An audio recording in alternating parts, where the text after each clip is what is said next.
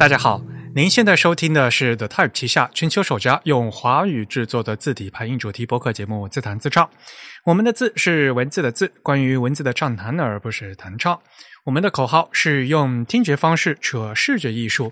如果您可以脑洞打开，我们的目的就达到了。我是你们的主播汶川西畔东营居 Eric，我是主播黄浦江边清真语钱真语。虽然在荔枝 FM、网易云音乐、微信小程序上面，还有小宇宙这些平台都能收听到我们节目，但还是强烈的推荐大家使用泛用型的播客客户端来收听自弹自唱。毕竟我们是一档独立的播客，而不依赖于任何一个平台。那我们主站的地址呢是 the type 点 com，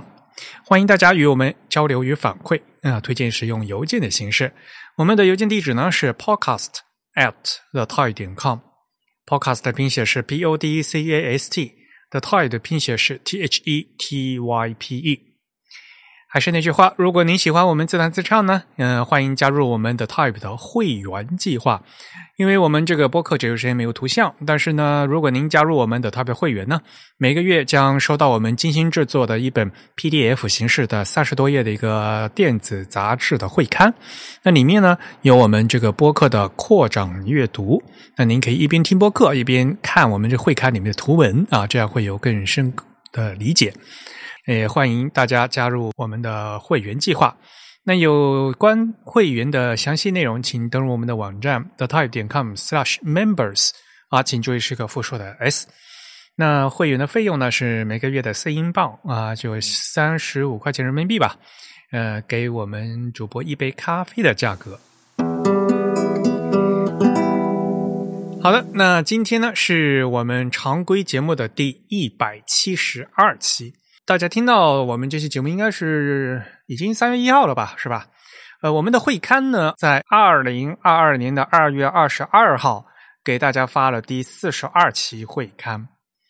哎呀，那个会刊做的，因为那 那一天我刚去打那个第三针的那个疫苗，辉瑞的疫苗，你知道吗？然后打完以后，那个就。就一直头晕，那个会刊做出一开始大大这种发发这次才发现我我连那个封面都忘记改了，再来一看，嗯，怎么还是四十一期？我赶快又重新修改了一下啊！所以如果是第一间第一时间看的那个，可能最最上面那个数字是错的，大家重新到这个再去下载一下，现在已经改掉了。嗯，那我们三月份的会刊呢，也会在三月的二十二号啊，嗯，给大家发放啊，请大家注意。开场和大家说个新闻，嗯，其实最近也没什么新闻哈，呃，我个人比较在意的就是在二月二十二号，呃，蒙纳字体发布的一款新字体，但是是一个日文字体，叫 Shoulai Sans。真宇你也看了吧，是吧？啊，对我当时看到新闻是它作为跟那个 Ethnic 搭配的日文字体来被设计的，而且它的名字也是用了这个。谐音梗，嗯哼啊，对，其实我最初看到这名字，我还以为它日本名就叫将来或者叫什么的，然后后来才发现它有一个特殊的日文名。刚好我今天收到那个小林张先生，就是他们蒙纳公司给我寄的这个样章，呃，show like sans 啊，show like 啊，这个 这个和那个将来是日语的将来是同音哈，但是他们这个是起的名字就是松赖，松树的松啊，这个那个万籁俱静的籁是吧？对，是的。是这个赖吗？就竹字头的那个赖，所以呢，说松赖的话，就感觉好像比较文雅嘛，对吧？虽然它那个和那个将来是那个同音字，呃，当然了，因为我们也知道嘛，呃，这款日文字体的这个英文就是那个 avenir 啊，那 avenir 呢就是法语的将来，嗯，那可能大家又要再有有兴趣的话，可以再倒回去听我们嗯介绍。嗯，阿德里安·弗鲁提格先生的那一期呃节目啊，好好久之前那期节目了，对吧？嗯，因为在很久很久以前，有一款非常著名的几何体的无衬线，我们叫 Futura 啊，就 Futura 是吧？那就是那是德语的将来，所以那个后来呢，阿德里安·弗鲁提格先生呢，他就做了另外一另外一款，也是非常。我们也叫这个几何形无衬线体的叫 avenir 啊，呃，这是法语的将来，所以呢，现在呢出了一款日文字体，就和这个 Avani 相配的，就是然后名字叫呃 Shorai 啊，就和日语的那个将来是同音字，所以呢可以看出他们嗯之间的关系，嗯，然后呃这款字的 Director 啊监制呢是也是嗯小林詹先生。呃，但是呢，设计师的话呢，除了这个日本蒙纳的土井良太先生以外呢，他们这次呢还叫上了中村真弘老先生啊。呃，如果对日本字体熟悉的观嗯听众朋友可能会知道，中村真弘老先生呢，可是就是日文做这个黑体字和圆体字的一个老前辈了 啊。在写研时代，这个日全日本最有名的这个。所谓的圆体字，日文叫做马鲁ゴ西格嘛，就是中村真弘先生设计的纳日啊，就纳尔体。很还有那段时间，就是那个日本全日本的那个街头那个交通标志啊，用的都是纳日那款字。大家看那个呃，在日本街头走啊，无无论你是开车还是走路，这个街道上面那些个字，全都是用的纳日这款字体。当时呢，这个圆体字呢，啊，在日本的影响非常大。呃，后来呢，随着照牌技术呢进入港台，也进到中国大陆，所以呢，直到我们现在在中文里面那个圆体，就所谓的那个圆体的很大部分的那个骨架，也是沿袭了当时显言公司的这个纳日的这款字的。嗯，所以呃，中村正弘先生已经退休了嘛，呃，但是呢，他们这次呢，把中村先生嗯在呃，请过来呢，一起参与这个 s h o l i Sounds 啊，松赖体的制作。那这也是我比较意外的啊。嗯，当然了，因为嗯，周深先生已经退休了嘛，所以呢，蒙纳字体可以就是等于在请外聘专家来一起来合作嘛。啊，这是一个很好的一个事情。那么，嗯 showdsuns 这款字呢，其实是蒙纳公司制作的第二款。日文字体就是他们原创的日文字体。第一款呢，其实是祥鹤体塔兹干内，日文叫塔兹干内，然后中文叫祥鹤体。呃，这套字呢，日文出完以后就也出了繁体中文版和简体中文版啊，是蒙纳公司的。当时它的一第一个理念呢，它是为了配合 Fruitig 啊和这个西文的弗鲁提格体搭配的。大家知道弗鲁提格呢是一款非常。典型的人文主义的无衬线体啊，它的这因为在车站、机场都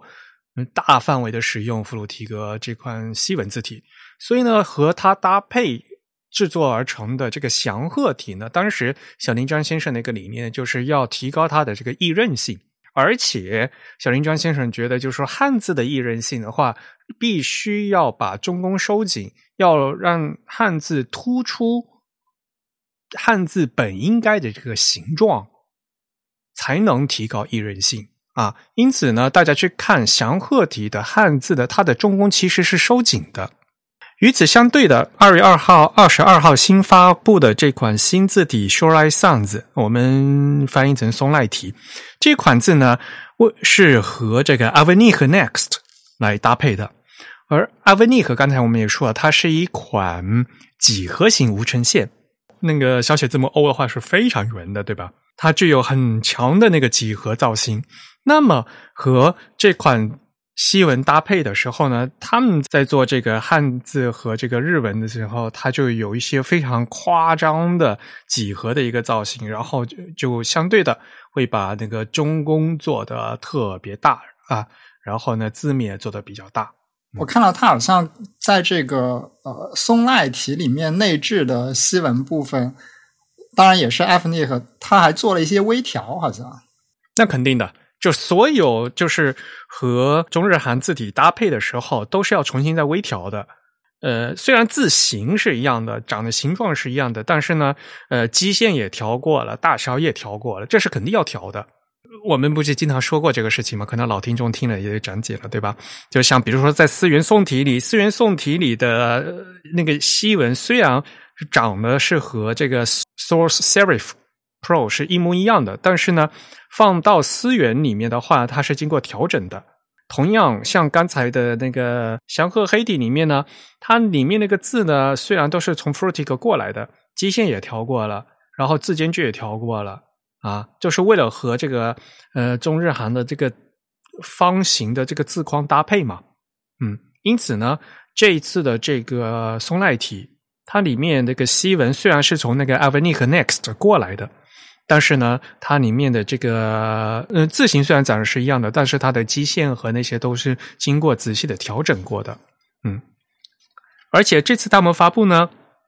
因为是原来呢是以这个 Avni 和 Next 来进行搭配的嘛，所以它那个自重家族非常的丰富，一共呢是有十级的自重啊。除了这十级自重以外呢，他们这次还发布了这个呃可变字体。啊，所以呢，这一次的这个发布呢，还是非常重磅的。如果大家仔细去看的话，可能会发现这个他们呃，就是分开装的这个实际自重的这个版本和这个可变字体的版本还不太一样。嗯，尤其是假名他们这些设计的造型，还是做了一些比较微妙的一些处理的。嗯，特别是在初的自重的话，他们会有嗯，不是。他们中间会有一加进的那个突变的模板，嗯，所以其实分开的那个版本可能水准会更高一点。呃，我觉得应该是这个样子的。大家有兴趣的话，可以可以看那个日文假名，日文假名的 key，大家可以过去去看一下。因为日文假名的 key 的话，呃，一二三四，就第三笔和第四笔到底是连着的还是断开的？他们在。后到后面这个粗的部分呢，就处理成断开了；而在细的部分是连着的，所以中间呢会有一个突变的一个模板。嗯，对对对啊，这个在网站上就可以看到，网站上有一个可以试着调自重的样本文字，里面正好有一个 key 这个假名。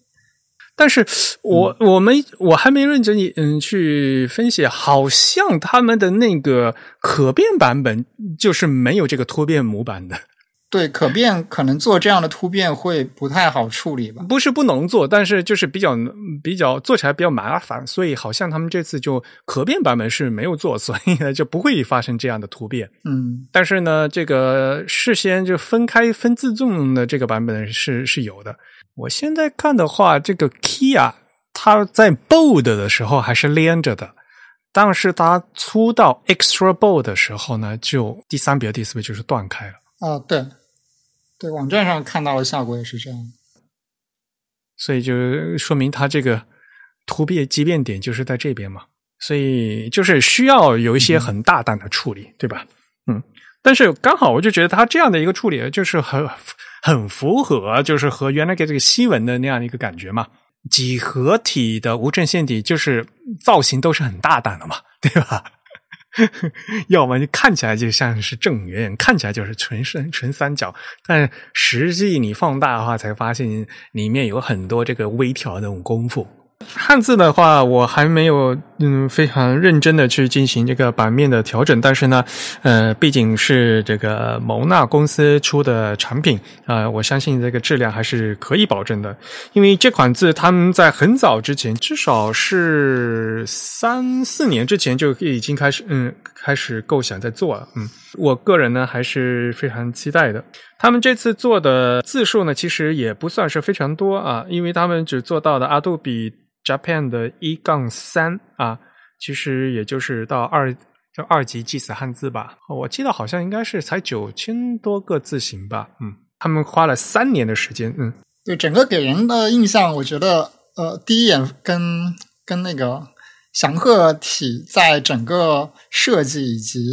呃技术上的规划都是比较相近的。比如说，它都是跟 Flutig 的字体搭配，而且它的命名上也有一定的 关联。塔斯干内，好像也是指什么了？应该是指的是鹤的叫声吧，对吧？就是是那个仙嗯仙鹤的意思，嗯，就那个是一个古语，然后大家都不认识那个字，所有日文都不知道不认识那个字。对，然后这次他其实起的这个名字也是一个复古，然后跟声音有关的一个名字。对，然后也是跟 Flutig 的字体搭配，当然这次的字体风格是完全不一样的另一款。另外就可以看到它有一些细节，比如它也做了这个 P out 的这个比例比例宽度的字形啊，以及比如说它这个最粗的这个粗体的那些括号之类的，反而会做得更细。这些都是比较类似的一种处理方式。嗯，是的，这些的都是就是祥鹤体和松赖体类似的地方，但是呢，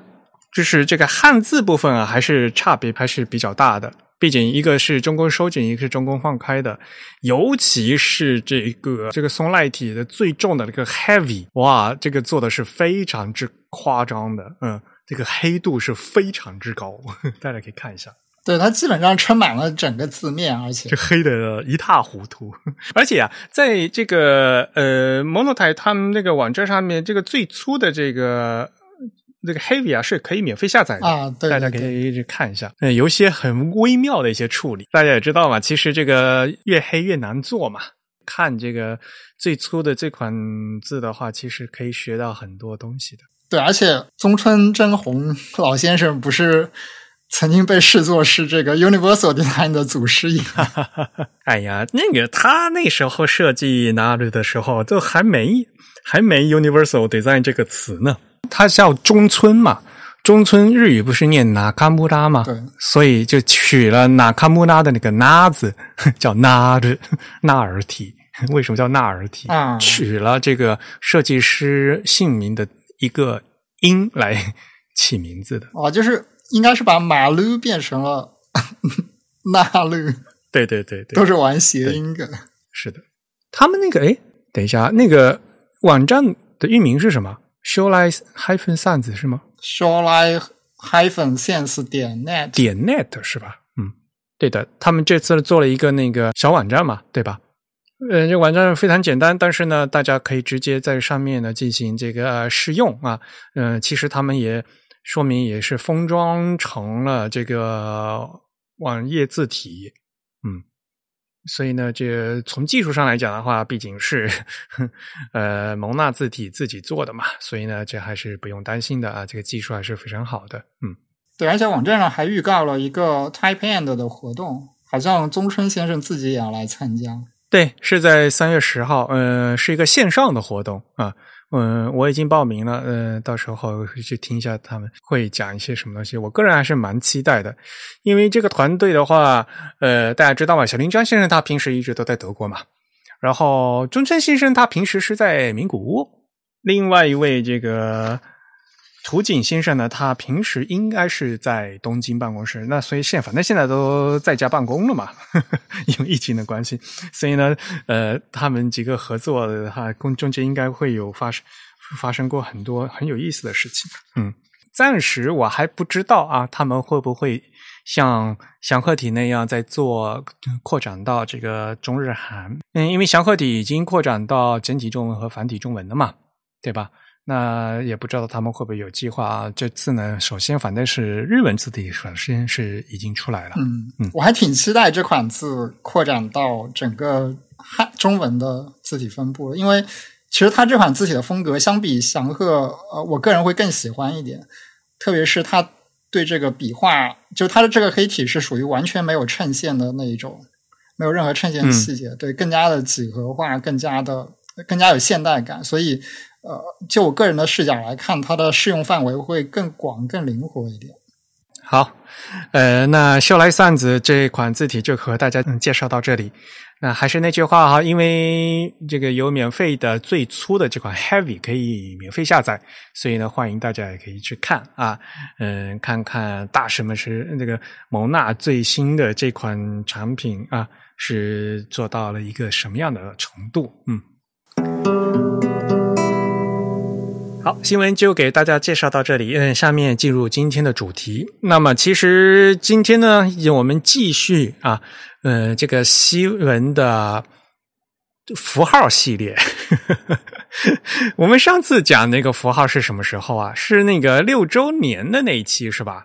啊，对对对，我们在去年九月份，呃，自弹自创的第一百六十期，当时起的名字叫“六周年”，只是一个小段落。然后呢，就给大家讲了那个段落符号的事情。嗯，其实，在那期里面，我们也谈到了，就是说，段落符号除了可以表示一个段落的开始，其实它还有另外一个作用，就是它可以作为呃这个脚注的符号，对吧？就是那个脚注的代码，对，脚注的编号。如果按顺序的话呢，就是一一般来讲是先用星号，呃，然后再用什么剑符这个 dagger 对吧？剑符、双剑符，然后分节号，然后呢平行号，而最后呢就是会用这个段落符号啊，这个 picro 啊，这是当时的就常见的一个顺序是这个样子。所以呢，当时也就提到了啊，有另外一个符号叫剑符。星号其实大家都平常都是认识的，而且星号也非常常用，对吧？这个字字我们的键盘上面也很容易的打出来，所以在那个序列里面，嗯嗯，除了这个常用的呃星号啊，还有那个 section 这个小节号，对吧？就两个 s，两个 s 纵向的列起来那个小节号 section。这个其实也经常常见嘛，对吧？大家在那个，尤其是论文啊，这个长篇的，呃，就是章节层次比较清楚的学术论文，一般都能看得到。嗯，然后段落符号，其实上次我们也讲过了嘛，嗯，在普通里，在 Word 里面，大家在文字处理器上面都能看到啊。那反过来，到目前为止就更少看到刚才我们提到那个那个剑符啊。所以呢，我们决定今天和大家来介绍这个剑标或者叫剑符。嗯，dagger 这个东西，英文就叫剑标是吧？那个其实是一个那个匕首是吗？这个短剑。嗯哼，英文里面管这个东西叫 dagger，长得呢像就是一个短的匕首，呃，就一横一竖啊，但是呢，这个竖会稍微长一点。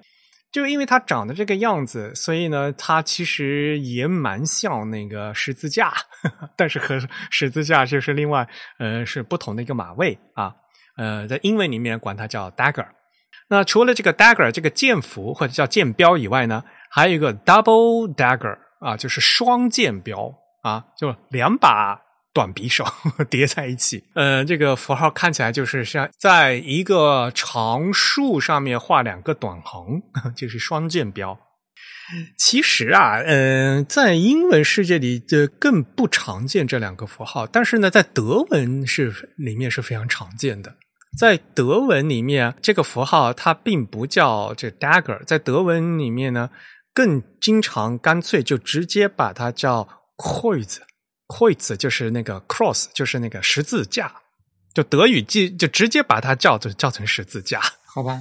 不过它确实更像一个十字架。嗯，如果没有人专门跟你说它是一个短剑或者匕首之类的，一般人应该不会想到那个方向。而且主要是现在，如果你因为有各各种各样的字体设计嘛，如果你是那个啊无衬线体的话，你又不那个笔画不分粗细的话，那就看出来就是一横一竖，看起来就像一个十字架嘛，对吧？但是如果你在是一个漂亮的衬线体的话，它会它会有那个笔画粗细的话，它可以看出来嘛，就那个匕首。的那个尖的那个地方和这个中间交叉的笔画是可以凹进有向内凹陷的那个对吧？那个看起来就更像个匕首，更像个短剑嘛。如果你是那个，我觉得那个也不像，特别是那个 double dagger，就它它是两个尖端合并在一起了之后，就更不像 dagger。对，所以说实话呀，就是说在英文里面管它叫 dagger，其实是它的外号啊，是英文里面给它起了个俗称叫 dagger。它其实这个东西，它本来并不是短剑，嗯，在德语里面管它叫十字架啊，管它叫 Kreuz，但是呢。它其实也不是十字架，它只是长得像十字架而已。我们后面也会说哈，呃，后面因为它因为它长得像十字架，后来变成就是它的用法就把把它当成十字架用了。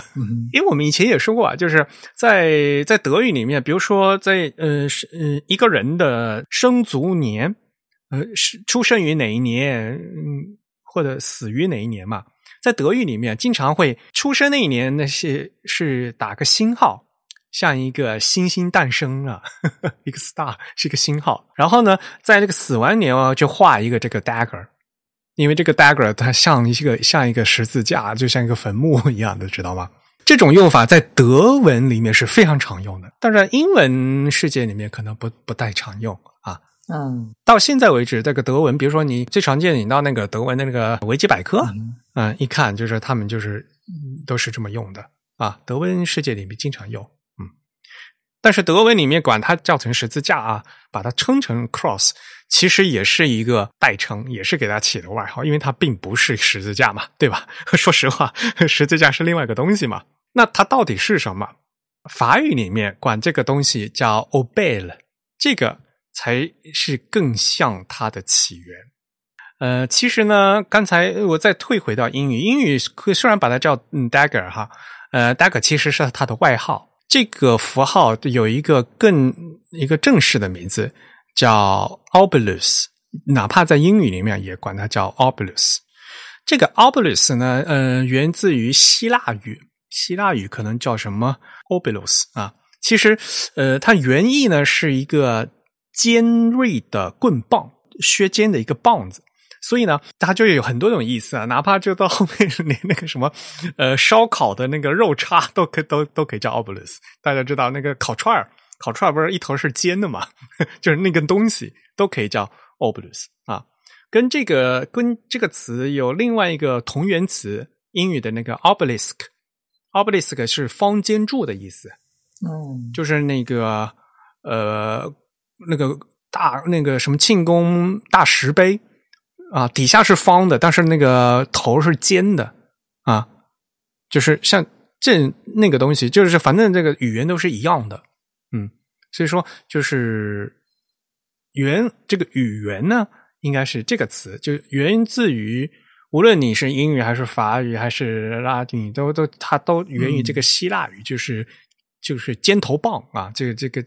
嗯尖头的棍棒的意思。好吧，这到底是一个什么东西呢？那为什么会会冒出一个尖头的棍棒呢？呃，我们今天呢就和大家来讲讲这个符号的来源的前世，然后再讲讲它现在的用法，又讲到它的今生啊。呃，这个事情呢就要从很早很早之前讲起了，因为实际上呢，这个 obelisk 呢，它其实是。呃，用作这个新闻这个手稿的教刊用的符号，嗯，就我们我翻译成教刊哈，英文他们叫 obelism，嗯，什么叫教刊？就是这对这个古代的手稿进行整理的时候，嗯，需要做一些东西，比如说要画出来这这段话好像有点问题，或者这段要你要断句。我们如果是中文的教刊的话，首先就是要要对那个什么要正字嘛，对吧？然后要你文言你要加标点嘛，对吧？嗯，要要做这些东西。西文也是有的啊。西文的话，因为那古代的话，在印刷之前的话，大家都是手抄本嘛，啊，各种手稿啊，手稿里面呢，就那看那抄来抄去，可能那个也会有那个不一致的地方。也要进行整理，然后，嗯，所有这些东西的话，到现代的话，我们可能就是出版社里面有编辑，对吧？出版社编辑的话，可能还要又有一个专用的个校对符号。那么在以前的话，对手稿也是有一套啊，嗯，行业内部常用的一个那个校刊符号。而这个 obelisk 就是这个。我们所谓的这个短剑符号呢，也是其中的一个符号，而且呢，这个历史还非常非常长，要上溯到公元前三世纪。该集的那个古亚历山大图书馆的当时他们那个首任的馆长叫泽诺多托斯啊，Zenodotus 啊，其实这个这可是公元前的事情啊，那个。在中中国还是什么汉朝的时候，秦朝汉朝的时候，当时呢，他受国王之命呢，要重新编撰这个《荷马史诗》。但是呢，这个因为《荷马史诗》大家知道嘛，这个原稿就已经损毁掉了。那所以当时雅典呢，就是会有一个官员就悬赏啊，但是呃，如果有大家如果能提供这个《荷马史诗》的字呃只言片语都可以的啊，大家都交上来。所以呢，大家就纷纷献剧，所以但是里面也就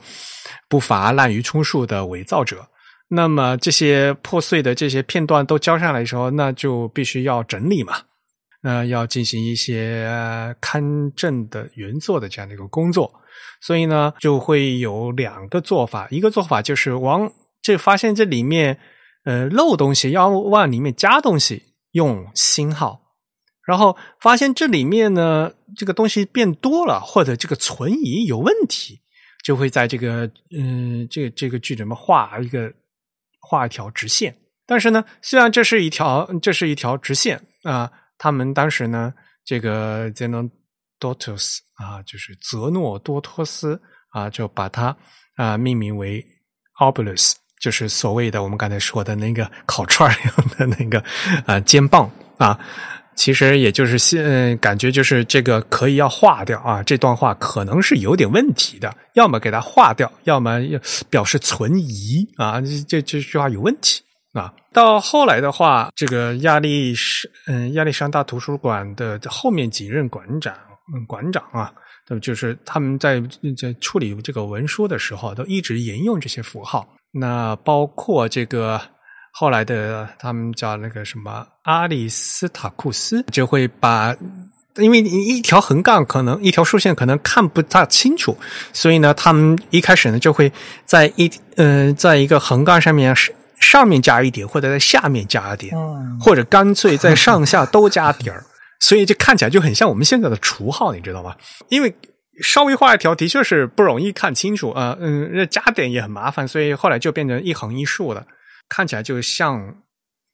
像要不然像十字架的样子，要不然就像现在我们刚才说的这个短剑的样子。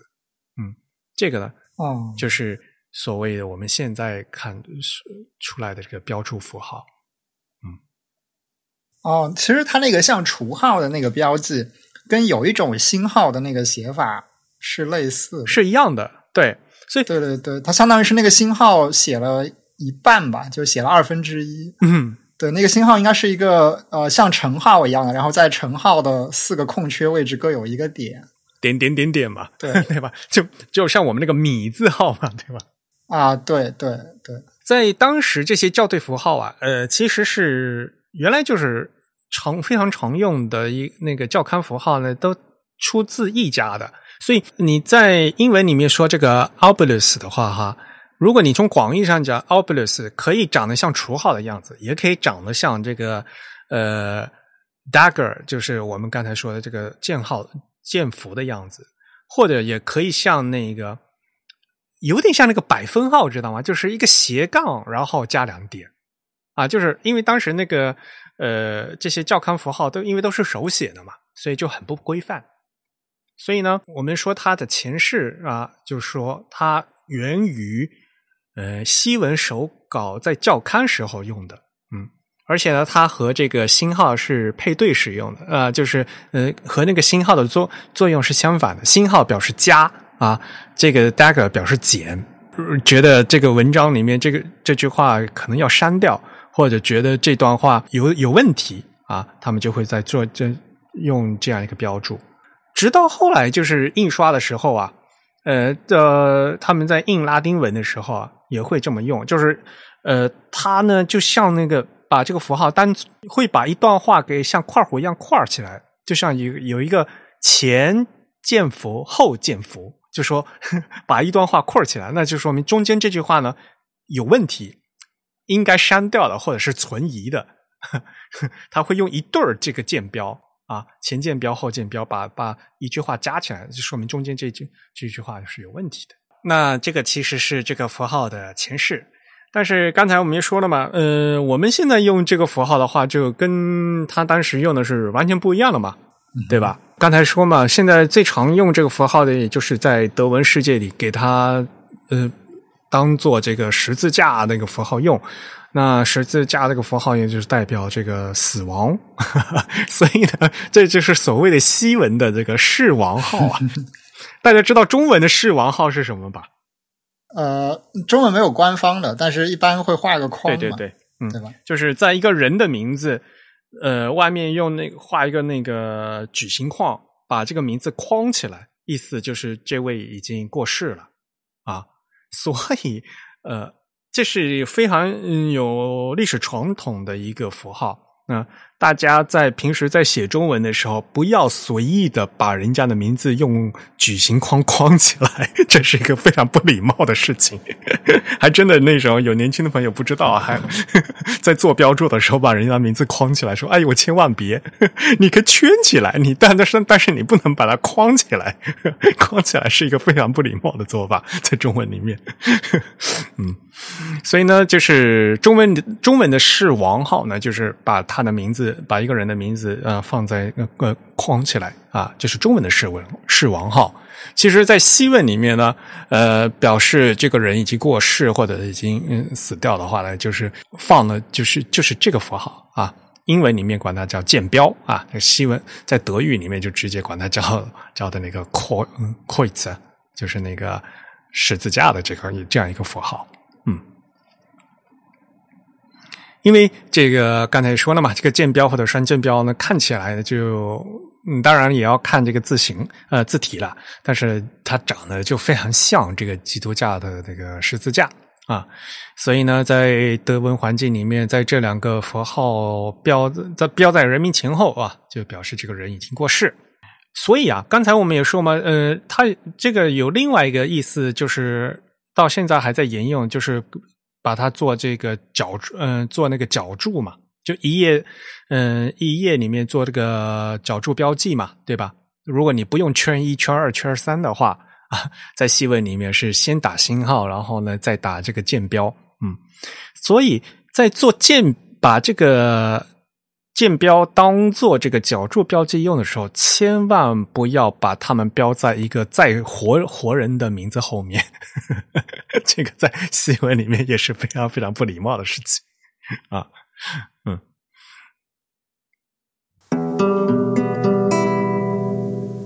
不过现现在这样一个符号的话，呃，在那个理工科好像也有各种各样的用用法吧。呃，我还真没遇到过数学方面吗？量子力学啊，量子力学，量子力学这个箭标是用那个表示那个共轭转置啊。哎，我记得我们当时好像是用一个星号，如果我没记错的话，因因为我这块学的也不是特别的好，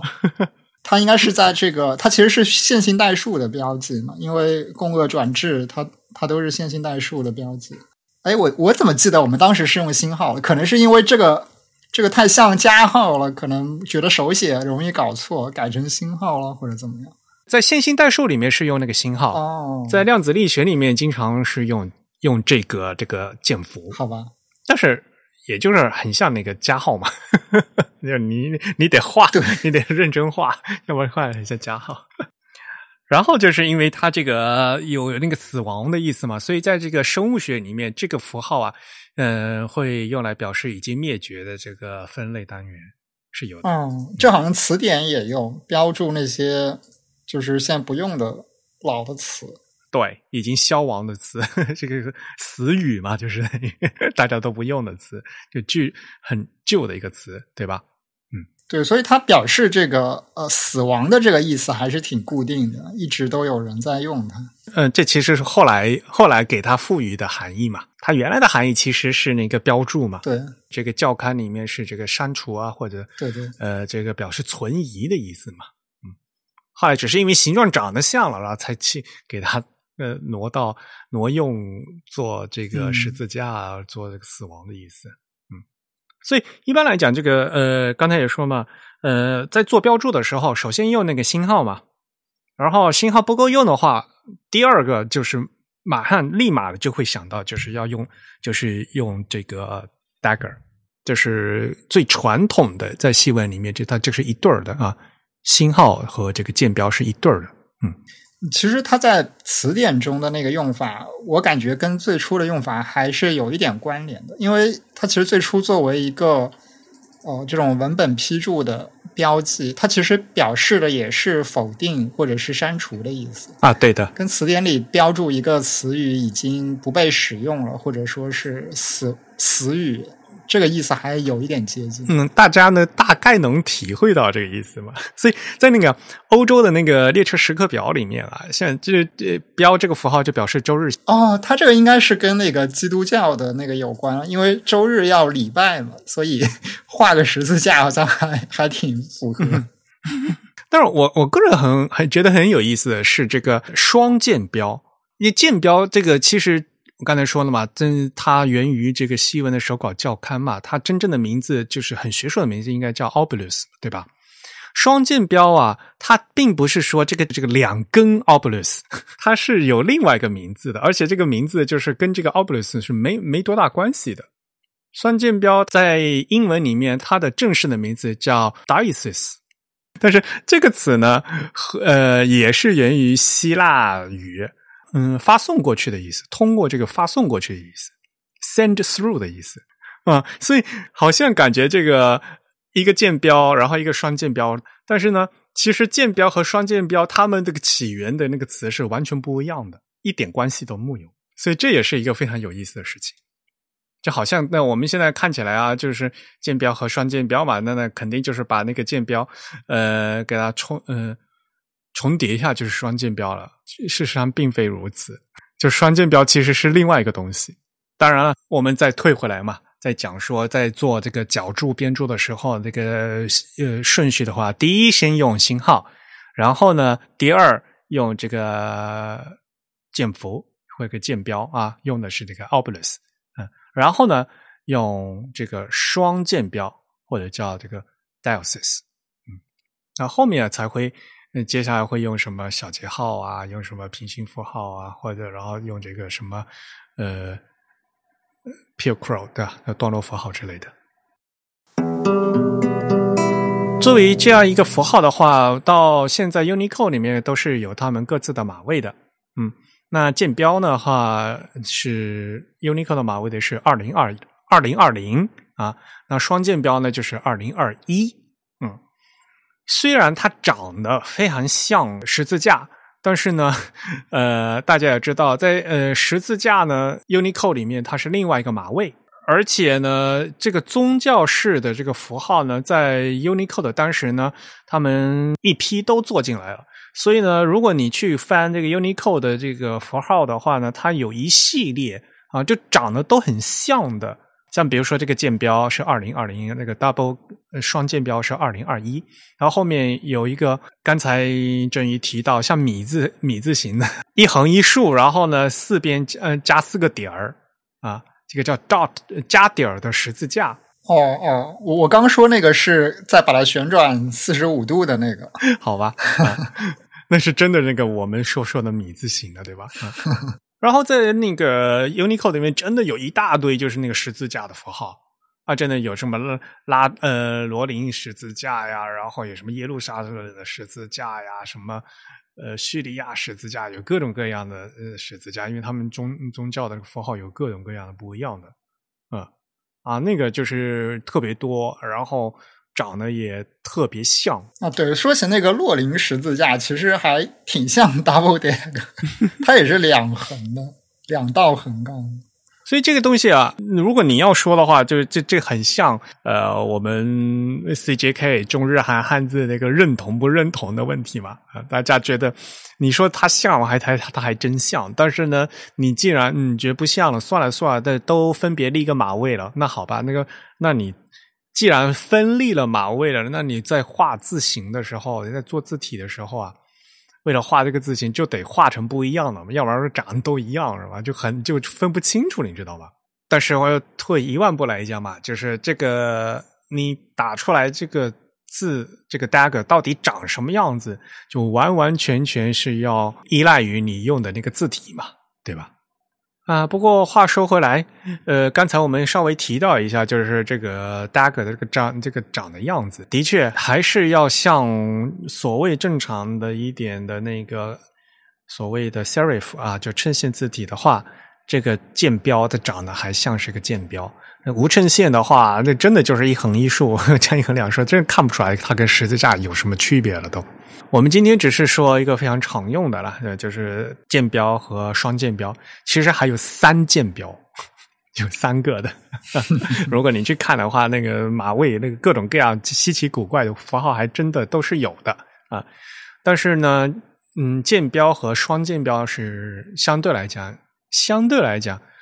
是比较常用的。那个三键标一般是一般都不会用啊。嗯，估计很多字体都没有画，那个在电脑里面很多都显示不出来。这个键标啊，在打字输入的时候可能还不太方便。像星号的话，因为这直接大家都知道啊，中国的话，大家和那个美式键盘是一样，就是那个 Shift 八是吧？上面就是那个星号嘛。那个 GS 键盘的话，那个信号是在另外其他的位置，但是呢，就是直接在键盘上能直接摁出来的嘛。但是这个键符，这个键标可能就打不出来了，对吧？在 Mac 的话，应该最常用的是那个 Option，哦，你摁 Option T 就能打出来。你可以记得嘛，就是个键标长得很像那个大写字母 T 嘛。哦，那双键标有有什么快捷键？双键标在 macOS 是 Option Shift 七，好吧，好吧，就是它它挪到另外一个位位位置去了。在 Mac 上的话，大家就是如果你把那个软键盘打开，你就知道，就是按 Option 的话，就很可以很方便的打出各种各样的符号。像比如说，最常用的是什么什么注册商标圈 R，注嗯，还有那个什么版权圈 C 之类的，还有像什么德语的那个什么 Estet 啊，然后像什么呃西班牙语的 N N 上面加个撇儿的那个 N 年那些符号的话，一般就是你哪怕在西文状态、在英文状态下摁那个 Option 的话，就能打出来。如果你不熟悉的话，就可以直接开那个软键盘啊，一看就知道。就比如说在 Mac 上面，你那你摁那个输入法会有一个显示虚拟键盘。比如说你摁一下呃这个 Option 的话，你就可以看到各种各样那个字的长什么样子。这个 Option 的 P 就是 Pi。我经常用的一个组合符就是打那个间隔号中原点，是用一个应该是 Option 加 Shift 加加九吧？中文输入法的话，就是在这个一的左边的那个键嘛，啊，是吗？哦，我都不知道。间隔号是的。如果是美式美式键盘，美式键盘跟中文键盘是一样的嘛？呃，数字一左边有一个键嘛？嗯，那个键在中文状态下，因绝大多数的输入法都是安排的那个间隔号的。哦，这样的，它不是一个那个反这个这样，呃，反 prime，嗯，对对对，就是英文状态下是反 prime 和那个 tilde 嘛，那个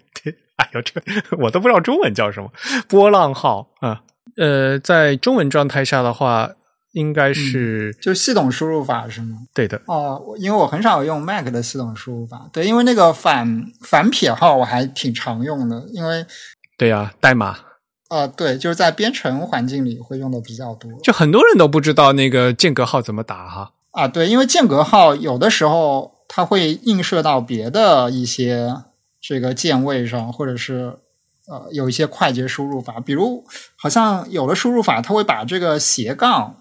映射成映射成间隔号之类的，就是它它可能按斜杠的时候，它它就会出这个啊啊，是的，我知道你的意思。日语的是这样的，对吧？因为它它跟那个斜杠表示的语义有点像，日语是把那个中黑点对放到斜杠上，因为它的这个用法就跟斜杠也有点像。因为 GIS 键盘本身不一样，你知道吗？GIS 的键盘那个键位那个数量和位置都不一样。那个别说那个 at 那个符号，就根本就是根根本都不在那个 Shift 二的那个位置，就是。嗯，这个那那个日文更复杂，不要把这个日文扯进来，太复杂了。哦，原来你是那么打的，好好好好复杂。一般来讲，就是在这个数字一左边那个键，嗯，在中文状态上应该是间隔号，你可以试一下。因为我用的输入法没有这个关联。好吧，你是用手续管是吧？对对对，我我一般就用按那个 Option 加 Shift 加九来打这个间隔，嗯，好吧，也挺麻烦的。是的呀，是挺麻烦的。反正这个系统默认的简体拼音和那个我我用的搜狗拼音都是一左边的这个键都是间隔号，啊中原点。对，不过确实，在键盘上，我现在的这个 MacBook 的键盘上，它也画了一个圆点，看起来也像是间隔号的那个。是的，因呃，就是在中文键盘应该它会画的，嗯，对，而且它会写那那个中英切换，它中英切换是用 Caps Lock 还是用那个 Shift？是用 Caps Lock。对的，新的键盘是这样的，但是具体你的输入法怎么样响应，其实是要看你的输入法那。系统默认是这样子的。哦，不过系统级的切换的话，确实是按那个来切换。所以它它会印在那个键帽上面嘛，这个 mark。对对对，所以 这个那个是那个是这个中原嗯中文间隔号，就是那个中原点的位置的问题。但是退回来，我们刚才说的就是 这个 dagger 啊是 option T，嗯，所以其实到现在为止的话，我们经常来看到这个 dagger 的话，我也就是在这个角柱里面才能看到了，是吧？对，感觉上比较。也不能算很常见吧，但是一个一个我还我还知道的用法就是在这里。你刚才说那个字典里面标这个剑标啊，在日本的这个法语词典里面，这个这个剑标是用来区分法语的那个 ash 是虚音和哑音 的问题。哎，这个事情说的好复杂。呃，就是在法语里面，所谓的 h 这个字母，英语念成 h，法语念成 ash，分两类。啊，一类叫虚音的 ash，一类叫哑音的 ash，必须要区分这两类，才能判断能不能连诵和省音。必须要查字典才知道。所以在所有的法语词典里面，在 ash 这一部分的话，它都会区分。在一般来讲，在中国出的法语词典和在法国出的法语词典，都是用标或者不标星号来区别。但是在日本的话呢，绝大多数的日本日本的词典都是都会用星号来标注这个词语到底重要不重要。比如说打三个星就是重点词汇，打两个星是啊，就是常用词、次用词和不常用词嘛。日本的词典一般都是这么用的，所以星号已经被用成其他意思了。那么词典里面区分这个虚音和哑音的话，他们不没办法用星号，所以呢，在日本的法语词典里面。就拿这个剑符来做这个虚音和哑音的符号，那所以呢，还是这个意思，就是首先你还是要做标记的话，先选星号，如果没有星号啊，就接下来就选键这个剑符啊，这是就是很标准的这个编辑传统编辑用的这个编辑符号。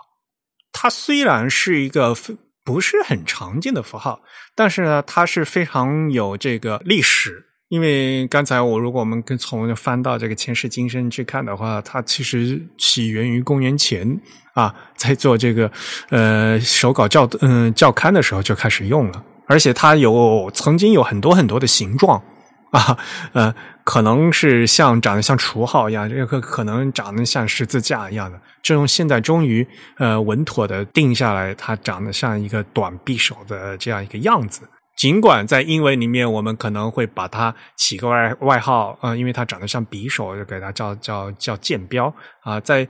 德语里面，因为它长得像十字架的，管它叫十字架啊。但是实际上呢，它是一个这个短嗯尖棒啊，所以呢，就它是源于这个希腊语。它真正的名字呢，学名呢是叫 Obelisk。其实我觉得我们可以，呃，我会也会在会刊里面多加几个图哈，然后再会给大家看一下。各款就是在不同字体里面，这个剑符长的个样子。嗯，我个人还是蛮喜欢，就是有一些衬线体他们画的那个剑符，还长得是画的还是蛮漂亮的啊。对，那个我记得 Hoffler 那个网站，它有一个页面，还是一篇文章，它就里面。嗯，展示了挺多他他们家字体里面的这个剑符的 glyph。其实你不要说什么呀，就是像那个传统那个 Times New Roman 里面那个剑符，就长得就蛮好看。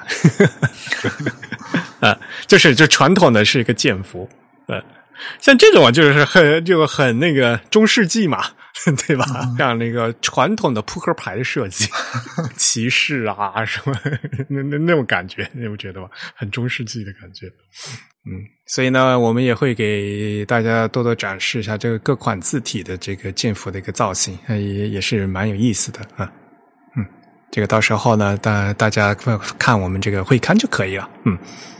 我们也会放一些，就是中世纪真正的就传统这个手稿里面，在校刊的时候，真正那个呃传老式的那个剑符长什么样子啊？嗯，我们也会贴几个图，大家可以过去参考一下。嗯，好吧，那今天的节目差不多就到这里。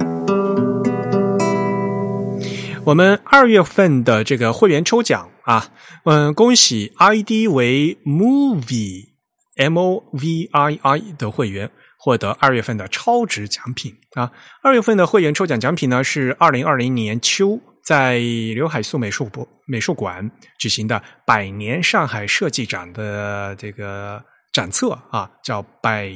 叫图像百年上海设计。那这本书通过二十条故事主线，八十个呃教育艺术设计机构，两百八十七件的珍贵藏品图影，一百八十余位的设计师，十段人物的专访，丰富的研讨实录和信息年表，回顾了十九世纪末到二十世纪初上海设计的这样一个发展。啊。我们也希呃希望这个 movie 这位会员啊，嗯，能回复我们的邮件来告知我们邮寄的信息，我们会把这本书啊寄给你。我们的 Type 会员的这个抽奖的礼品呢是全球包邮的。好，那郑宇你收下为行，那我们今天的节目就到这里结束。如果大家有什么意见或者是反馈呢，都可以写邮件告诉我们。我们的邮箱地址是 podcast at the type 点 com，p o d c a s t at t h e t y p e 点 c o m。同时呢，大家也可以在社交网站上关注我们，在新浪微博、在 Twitter、在微信上，我们的 ID 都是 The Type T H E T Y P E。在 Facebook 上搜索 The Type 或者搜索 Type is Beautiful，也都可以找到我们。本次节目由 Eric 和郑宇主持，是由 Eric 在 MacOS 上剪辑制作完成的。感谢大家收听，我们下期节目再见，拜拜。嗯，拜拜。